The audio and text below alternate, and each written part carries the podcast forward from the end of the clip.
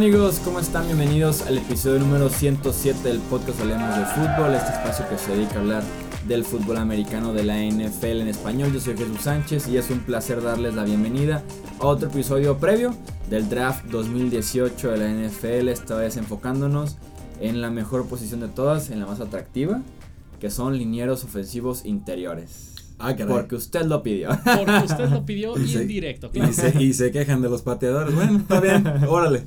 Me acompaña Rudy Jacinto. ¿Cómo está Rudy para platicar de esto? ¿Qué tal Jesús? Eh, hay, buenos linieros, creo que vale la pena comentarlos. Muy distintos entre, entre todos ellos, muy productivos en general. Creo que es... No sé si de las posiciones más fuertes en el draft, pero de promedio no baja. O sea, de promedio para arriba creo que, que creo que sí está. Y pues vamos a hablar sobre todo de los más importantes y por ahí soltar algunos nombres nada más para que los tengan vigilados de día 2 y de día 3 del draft. Sí, no, y además de que hay buen talento, creo yo que en NFL cada vez se valora un poco más el liniero ofensivo. O sea, cada agencia libre vemos como el guardia que nadie conocía se convierte en el mejor pagado. Y la siguiente agencia libre el guardia. Y la versatilidad. Si hay jugadores que empiezan de tackle, luego se mueven a centro, luego los usan de guardias derechos o izquierdos. Y, y, se vuelve muy importante en la NFL porque no puedes tener más de dos o tres suplentes por posición. Entonces, si tienes esa versatilidad, olvídate, tu valor sube. Sí, entonces eh, seguramente veremos a varios nombres en las primeras dos, tres rondas de los que estaremos platicando el día de hoy. Edgar Gallardo está en los controles operativos. Ah, qué ahora sí. ¿Cómo estás, Edgar? No, no, no, ya no hemos fallado. Fue, fue un desliz nada más que me agarraron de imprevisto. Pero todo en orden. Todo en orden, muy bien, Jesús. Listos para esta, esta siguiente parte del draft y pues, pues que empecemos. Así es, arrancamos de una vez ya con la primera posición de estos entre guardias y centros. Los juntamos, dineros ofensivos interiores. Y en el primer puesto tenemos a Quentin Nelson, el guardia de Notre Dame, que no solo tiene credenciales para iniciar en esta lista como el número uno, sino tiene credenciales para ser considerado el mejor jugador de todo el draft de la NFL, así de sencillo. Posiblemente de varios drafts, La verdad es que tú ves su, ves su físico, ves su producción, ves lo imponente que fue, ves lo poco que permitió en cuanto a capturas. Es el prospecto ideal. O sea, muy pocas veces podrías ver un jugador y decir, sí, apuesto la casa que este no va a fracasar en la NFL y casi, casi pongo la casa de que cuento Nelson. En 10 años vamos a seguir hablando de él como un jugador casi el pro o seguramente el pro. Sí, yo estoy de acuerdo contigo. Eh, tiene un inicio de jugada buenísimo con la explosividad, con el arranque, con aceleración, manos fuertes, tiene pies ligeros incluso para hacer el espejo frente a los defensivos eh, más ágiles que se ven raro en, en el interior de la línea, pero que sí que sí hay. Algo que me gusta mucho y que lo escuché en una entrevista que le hicieron en el Combine. Él juega muy agresivo, él termina los bloqueos. O sea, el bloqueo no termina cuando el jugador del corredor pasa detrás de él y sigue corriendo hacia enfrente. No.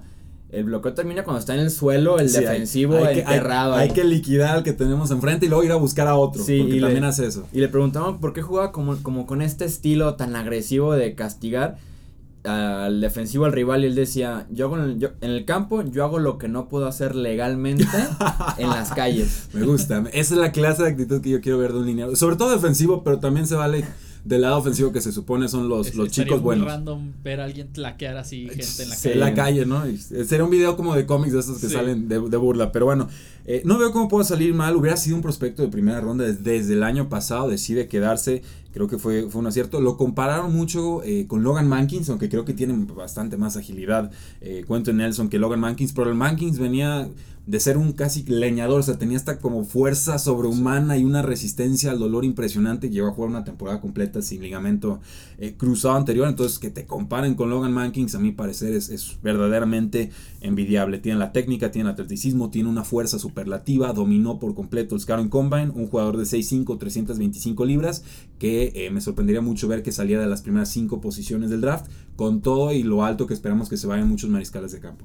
Sí, así es. Yo en debilidades, eh, ya para cerrar con Nelson, como para no dejarlo solo, tuve que escribir algo, y literalmente puse mejor bloqueando por tierra que en el juego aéreo. O sea, 100 por Ajá, exacto. 100 por tierra, 99 por aire. Para que no se quede vacío de habilidades. O sea, se despierta tarde, como quien dice. Sí, exacto, algo así, o sea, algo así tan... Algo insignificante. Mira, si, si, quieren hablar así verdaderamente de efectos, sería, bueno, tiene físico de tackle y no es tackle. O sea, eso podría ser, digamos, como una mini tachita diciendo, bueno, la posición de tackle es más importante, algo más importante, y nunca se convirtió, nunca lo usaron en esa posición. Estoy seguro que si lo usan de tackle no quedaría de ver, pero ¿para qué usas a un jugador fuera de posición si no hay necesidad? Sería la única verdadera tacha que le podría poner. Sí, prefiero un guardia a nivel Salón de la Fama que un tackle bueno o decente, pues. Claro. Pasamos entonces a la segunda posición que es Isaiah Wynn, el guardia de Georgia, que poco a poco también se ha metido en la conversación por ahí de la ronda 1, inicios de la ronda 2 quienes no se animen a tomar un guardia en el top 10, que en el caso de Nelson, que puedan regresar por Win al inicio de la segunda eh, ronda. Creo que tiene habilidad natural para moverse lateralmente y también para salir en bloqueos en campo abierto, que eso es muy valioso para un guardia de manos muy pesadas, muchísima fuerza. Eh, para anclar en la cintura, en la base, para no ser movido de ahí. A mí, también me gusta mucho Isaiah Win. Sí, un jugador de Georgia, un tackle que está siendo proyectado para jugar como liniero interior, ya sea centro o más probablemente como guardia 6'3, 313 libras, técnicamente muy consistente, o sea, cada vez que lo ves eh, empujar o jugar, casi siempre lo hace de la misma forma. Eso es muy valioso. Permitió apenas 5 presiones el año pasado, solo 26 en 2.609 snaps, o sea, no permite presiones en colegial. Eh, creo que, como decía, bueno, futuro guardia técnico, atlético, sobre todo me parece que es mejor en la protección de pase que en el juego terrestre, porque es muy bueno en protección de pase. Yo sí tengo la duda de si le falta algo de fuerza para poder competir al, máximo nivel en la NFL. O sea, sí creo que de entrada eh, varios defensive ends o, linieros más poderosos lo van a poder eh, condicionar un poco. Sí, comparto contigo. De la cintura para arriba da la sensación de que no tiene tanta fuerza porque tampoco tiene tanta estatura ni peso, entonces por ahí sí, sí se podría ver como atrapado entre los dineros defensivos muy fuertes y muy ágiles de ver cuál podría ser eh, la, real debilidad que tiene Isaiah Wynn en el próximo nivel. Eh, proyectado, como decíamos, a la ronda 1, ronda 2. Eh, como comparación, yo leí mucho a Ronald Levy, el guardia que brilló con Dallas y ahorita está jugando de manera decente con Denver. Que, no era de los mejores lineados de Dallas, pero era bastante sólido. Sí. y tan sólido que se notó su ausencia. En la tercera posición tenemos a Will Hernández, este guardia de la Universidad de Texas El Paso. Probablemente si mencionáramos cinco ganadores del Combine, debe estar eh, él ahí porque es muy rápido, se coordina muy bien en el campo abierto eh, para poder bloquear eh, a linebackers, a defensivos secundarios y eso se vio muy bien en el Scoring Combine, se vio de dónde venían eh, esas habilidades atléticas que demostró Will Hernández a lo largo de la temporada con Texas El Paso. También juega muy agresivo, también termina muy fuerte sus bloqueos. Tiene mala leche. Sí, hace pagar al defensivo prácticamente eh, en cada jugada.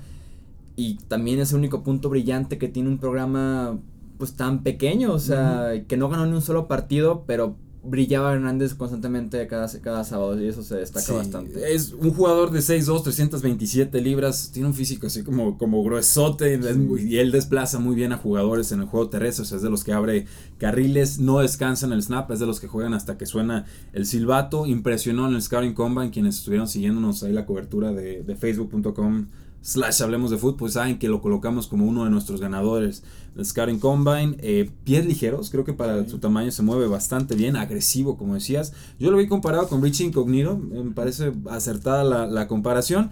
Eh, pero aquí tenemos la preocupación de cuestiones físicas. La altura, 6'2 no es una altura ideal para esta posición. Las manos y brazos un tanto cortos, según las mediciones que le hicieron. Y eh, pues bueno, a veces también tiene que bajar un poco más las sombreras, como que agacharse un tanto. Pero en realidad es un jugador de segunda o tercera ronda sin mayor problema que ha estado escalando posiciones en toda la pretemporada. Sí, incluso podríamos pues poner en el mismo rango de win por ahí del final de la primera como alguna sorpresa, pero que sí eh, pueda caer a su nivel que podría ser segunda ronda, eh, por ahí el piso que tenga Will Hernández el día del draft. Pasamos a la cuarta posición que le pertenece a Billy Price de Ohio State un jugador que me gustaba mucho, pero desafortunadamente se lesiona en el Scouting Combine, se desgarra el pectoral haciendo el bench press, entonces no lo podemos ver en el proceso completo eh, del draft, estará fuera 4 o 5 meses, espera que por lo menos esté de regreso para training camp pretemporada, pero pues te perdiste tu verano de novato y estás retrasado hasta cierto punto eh, como jugador.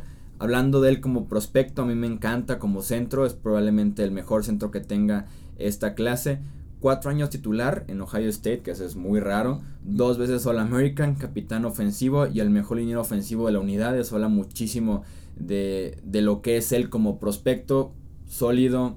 Eh, hace prácticamente todo bien, es un líder natural y eso me agrada mucho de Billy Price. Claro, un jugador que, pues bueno, fue titular en las tres posiciones, dices, cuatro años de titular, es muy raro porque significa que desde novato ya estaba jugando en un programa tan importante como el de Ohio State, juega también hasta que suena el silbato, ganó el trofeo Remington al mejor centro del 2017, muy explosivo, muy fuerte. Por momentos me parece impaciente. Creo que la paciencia es algo que tiene que trabajar porque volvemos a esta idea de que si te estiras de más contra un liniero eh, más experimentado, te van a sacar ventaja, te van a sacar la vuelta, te van a soltar las manos, te van a sacar de balance y pues es algo que tiene que trabajar. Y también eh, algo emparejado con esta idea, pues creo que también puede mejorar un poco su, su agilidad con los pies para reposicionarse y rebalancearse mejor. Sí, su habilidad lateral no es la mejor y por lo mismo se le ve constantemente que en los pases pantallas no llega. O sea, que empieza a desarrollarse la jugada y él es el que normalmente no hace un bloqueo enfrente del El que no llega exacto Y, se, genera la jugada. Sí, que podría batallar con defensive tackles más ágiles en la NFL, pero en general esos, esos 55 partidos iniciados en Ohio State le ayudarán muchísimo para meterse en la segunda, yo creo que máximo tercera ronda del draft. En la quinta posición está James Daniels, el centro de la Universidad de Iowa, que en mi opinión, tiene un rango de movimiento y, una agilidad para, moverse lateralmente de élite. O sea, es lo mejor que, yo he visto en la posición de centro, probablemente de Travis Frederick en 2013, cuando con los Cowboys eh, fue tomado la primera ronda y que ahorita es uno de los mejores centros de la NFL puede hacer lo que quieras, o sea, en, balance y en concentración, en entender los ángulos, te puede salir en pases pantallas, te puede salir en un bloqueo como si fuera un guardia hacia el, hacia el extremo del campo. Entonces, en agilidad, James Daniels tiene prácticamente todo para eh, jugar en la NFL y de manera pues, muy buena, de muy buen nivel. El problema es que solo pesa 295 libras. Es entonces, de ahí viene la agilidad también, ¿verdad? Sí, pues sí, poco. Pues no, pesa. yo lo tengo, me pesaban 306 libras, no sé, igual la tuya es la medición oficial. No es la medición durante la temporada y esto ya es durante el combine, ¿no? Ah, ok, entonces se puso a tomar agua el muchacho, pues sí estaba más pesadito. Eh, lo hacen, ¿eh? Créanme que lo hacen. Y si los jugadores creen que los equipos de la NFL se la creen, pero bueno. Eh, James el centro, Iowa 6'3, 306 libras según mis mediciones. Aquí los pesos fluctúan, en realidad es muy difícil tener medidas estandarizadas, para eso es el Scouting Combine. Eh, calificado como el tercer mejor centro por Pro Football Focus, es un jugador, me parece, seguro sin apantallar. O sea, un jugador confiable que no te va a despedazar al jugador de enfrente, pero sí te va a garantizar una cierta seguridad para tu, tu mariscal de campo. Es muy móvil, es muy flexible, reacciona rápido. O sea, yo veo un procesador rápido, un jugador inteligente. Eh, versátil, eh, sube al segundo nivel, o sea, llega a hacer bloqueos contra linebackers, eh, nunca se estira de más, eso es muy importante, o sea, siempre está bien posicionado. Y pues obviamente los problemas tendrían que ser que tiene que subir de peso, porque si no se lo van a comer. Más fuerza, va emparejado qué tanto peso puedes subir sin perder agilidad, cuánta fuerza puedes adquirir sin perder agilidad. Y en algunas jugadas noté que los bull rushes o cuando te llegan con fuerza a toda velocidad, le cuestan. sí, hay, peso y la sí hay muchas formas de ganarle alineados ofensivos. Una de ellas es te voy con todo y te trato de, driblar o esquivar. Y pues el, bull rush creo que le puede costar. La ventaja que tiene respecto al peso y la fuerza es que apenas tiene 20 años. Sí, está chavo. Y cuando inicie la temporada NFL va a tener 20 años todavía, entonces tiene tiempo para, para desarrollarse, además de que viene de uno de los tres programas más importantes para alineados ofensivos de todo Estados Unidos. Junto a Wisconsin, Iowa son de, son de los mejores, entonces en técnica Normalmente un liniero de Iowa de Wisconsin viene refinado ya listo para jugar en la NFL. Eso le ayuda bastante a James Daniels. Pasamos entonces a la sexta posición. Tenemos a Tony Adams, este guarda de la Universidad de NC State. Tiene un pasado jugando tenis, lo que le ayuda bastante para moverse lateralmente, coordinación de pies, de manos. eso me gusta. hay algo mejor todavía. Tiene un pasado como boxeador. Uh, una y tiene una familia ¿eh? de boxeadores que lleva como 30 años siendo el director deportivo, deportivo de boxeo, no sé en qué mental escuela, y obviamente le enseñó muy bien al hijo. Boxeo y tenis. Y tenis, o sea, movimientos lateral y sé dónde pegarte con balance perfecto. Y, pareciera que pues no. eso es guardia, ¿no? Eso es un guardia, básicamente. lateral. no, no, se traduce, a eso iba, se traduce muy bien cuando practicas otras disciplinas como estas, porque karate tienes que hacer balance, tenis, pues tienes que tener reflejos rápidos y ajustarte sobre la marcha. Eh, no nada más queremos que sean jugadores de fútbol americano y ya. Yo, yo por no yo en mis evaluaciones sí valoro mucho si practicó otros deportes y sobre todo si fue bueno en otros deportes. Claro. Sí, en el, en el caso de Adams está proyectado por ahí de la ronda 4. Eh, porque tiene flexibilidad de, de esquema, practicábamos del pasado que tiene como un talento natural en el caso de Tony Adams. En la séptima posición tenemos a Braden Smith, el guard de la Universidad de Auburn, que tiene un físico ideal, creo yo, para eh, la posición de guardia. Pero en ocasiones era malito en Mm. protegiendo al coreback. Eh, sí, era mejor en juego terrestre, creo, ¿no? Sí. Eh, agresivo, poderoso, no el mejor atleta, de ahí se deriva el problema. 6'6, 315 eh, libras, creo que en peso está en rango, en la altura también. Eh, 35 repeticiones en el bench press, o sea, estamos hablando de mucha fuerza. El problema es que no siempre se traduce en el campo, no se ve en la, en la cinta de juego. Eh, fue el liniero ofensivo de Kyrian Johnson, uno de los mejores corredores, a mi parecer, de, en este draft. Eh, puede ser jugador de día 2, pero creo que se cuela al 3. Sí, inició 41 partidos de manera consecutiva, eso siempre se aprecia de un liniero ofensivo. A pesar de que esos 41 partidos no tuvo actuaciones dominantes que tú dirías, y este partido dominó y no, o sea, siempre era como decente, Te cumple, bien, sí, ajá. sí, sí. Que a veces es eso, ¿eh? No todos los picks tienen que ser un home run. Eso sí. A veces un hit y ya le Un hiciste. hit es, es bueno a veces. En la octava posición tenemos a un centro de la Universidad de Arkansas, tenemos a Frank Ragnow ¿En qué posición? en la octava ¿Y posición. en cuál la tengo yo?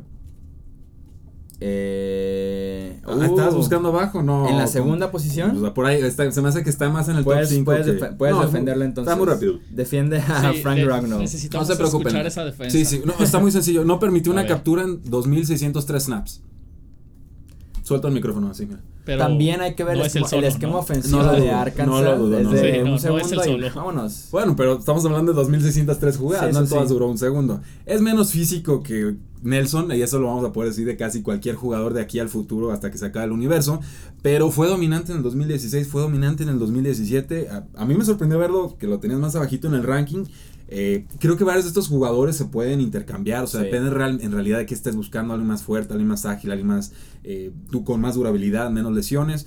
Pero creo que Frank Ragnow, si así, si así como lo tenías colocado, creo que sería selección de día 3 y a mí me encantaría, creo que podría ser un sleeper en la posición. Sí, sería una buena opción con su experiencia, como dices tú. Eh, ya en la universidad llamaba protecciones en la línea, hacía cambios, lo cual ayuda bastante. ¿Sabes qué me llamó Lolo la atención con Frank Ragnow? Que mide 6'5". Me 6-5. Y para un centro eso es ser un gigante. Es- o sea, lo veía así como de que ese es el centro o el tackle Sí, se recorrió para acá rápido. Está, raro, sí. Llamó la atención eso Es- es- está porque sobre todo todo el tiempo están agachados, ¿no? Son los que más se tienen que agachar por la pelota, pero sí, a, a mí, digo, lo poquito que vi de él, a, a mí me gustó, creo que está más en la parte de arriba que en la parte baja de la tabla. Sí, pues podría ser una opción para, como es un equipo que lo vaya, que vaya por el día 2 o día 3, podría ser por ahí una ganga Frank Ragnow. En la novena posición tenemos a Austin Covert, el guard de la Universidad de Nevada, jugó como tackle izquierdo en la universidad, pero por su falta de longitud y de cierto nivel atlético, va a tener que moverse eh, al centro de la línea como guardia ofensivo. Creo que le falta trabajo y técnica saliendo en cobertura, saliendo a bloquear. No tiene mucho poder, pero me gusta que es consistente en, en las jugadas, en técnica en general. Es lo que Sí. me agrada de Cover. Austin Cover de Nevada, 6'4", 305 libras, lesiones de rodilla en la preparatoria. Me fui muy atrás buscando información de este jugador, pero cada que tienes lesiones de rodilla hay que dejar una anotación por ahí porque pueden ser recurrentes. Reemplazó a Joel Bitonio, que es una selección de segunda ronda en, en drafts pasados. Ha jugado de tackle izquierdo, es un jugador que me parece es inteligente. Le falta longitud y fuerza ideal para la posición. Va a ser guardia, va a ser centro. Destaco que él no recibió una beca en la universidad, fue un walk-on. O sea, literal de los que dicen yo quiero jugar, lo prueban y dicen ok, entras. Vengan aquí a las 4 de la Así es, tarde y a ver quién queda. en la oficina. Sí, sí. Y jugó cuatro años de titular. Sí. Y eso me dice, me habla de un jugador con disciplina, con ganas de hacer las cosas, que se supo ganar el puesto y nunca lo soltó. Eh, me gustaría que tuviera mejor movilidad de pies, pero eh, creo que esas cualidades mentales o de actitud siempre son un extra que, que suman a los vestidores. Y para cerrar tenemos en la décima posición a Mason Cole, el centro de la Universidad de Michigan. Titular cuatro años en la universidad, incluyendo temporadas como tackle izquierdo. Es inteligente de lo mejor que yo he visto. Entiende ángulos de bloqueo, entiende presiones de los linebackers, entiende los cruces entre linieros. Eso me gusta mucho, sobre todo viniendo de la posición de centro. El problema es que abajo de las 300 libras, por lo que puede tener problemas en contra de linieros eh, defensivos pesados, además de que tiene un rango de bloqueo muy limitado. O sea, a veces te gustaría verlo extenderse un poquito más o salir un poquito más y... No, si, si no te acercas a mí, no, no te Ajá, busco, exacto. ¿no? Entonces Sí. está limitado para ciertos esquemas de bloqueo nada más. en Sí, de acuerdo. Mason Cole, centro de Michigan, 6'4". Te digo que toman mucha agua estos muchachos. Yo lo tengo en 307 libras. Tú lo traes abajo de las 300. Sí, no, o sea, yo tengo las medidas, o por lo menos como, como que me gusta verlos durante el juego. Pues, o sea, si evalúo los juegos, pues la estatura y peso del juego. Sí, Y claro. eso ya durante el combine, porque sí, la gente en cuanto salen de la universidad Sí, es como sí. de que ten comida, No, ten no, no, échale, échale, échale. No, y a veces las universidades inflan los números, de Sí. repente crecen 3 centímetros, dices, bueno, ¿de, de- con, qué, con cuáles tacones, no? Ha jugado de tackle, ha jugado de centro, no dominó ninguna de las dos posiciones, jugó en un esquema pro, que es parte de la inteligencia que dices, durabilidad, atlético, creo que tiene que mejorar su balance, a veces se le nota que lo, que lo empujan mucho. Techo limitado, creo que hay Sí. un techo limitado muy claro, se puede ser un jugador de rol, un jugador confiable, pero no espero verlo en ningún tipo de, de All Pro, ni mucho menos. Eh, creo que las manos las tiene a veces lentas o hasta descoordinadas, como que decide algo y después, un segundo después, lo hace el movimiento y ya está tarde la reacción. Entonces, por ahí te pueden ganar la jugada. Eso fue todo entonces por este top 10 de linieros ofensivos interiores. Edgar, muchísimas gracias por estar en los controles operativos. Muchas gracias, Jesús. Muchas gracias, Rudy. Rudy, muchas gracias. Al contrario, no olviden suscribirse, lo de siempre, denle like a todas las redes sociales, reseñen 5 estrellas, suscríbanse desde su celular al podcast, etcétera, etcétera.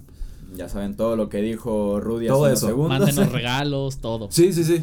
Sí, exactamente. Exactamente. Nos gustan los pasteles. ¿Sí, pasteles? Sí, sí, pastel. Bueno, Sí, sí, todo, todo. es programa Aceptamos familiar, si no pediríamos este, agua, pediríamos agua.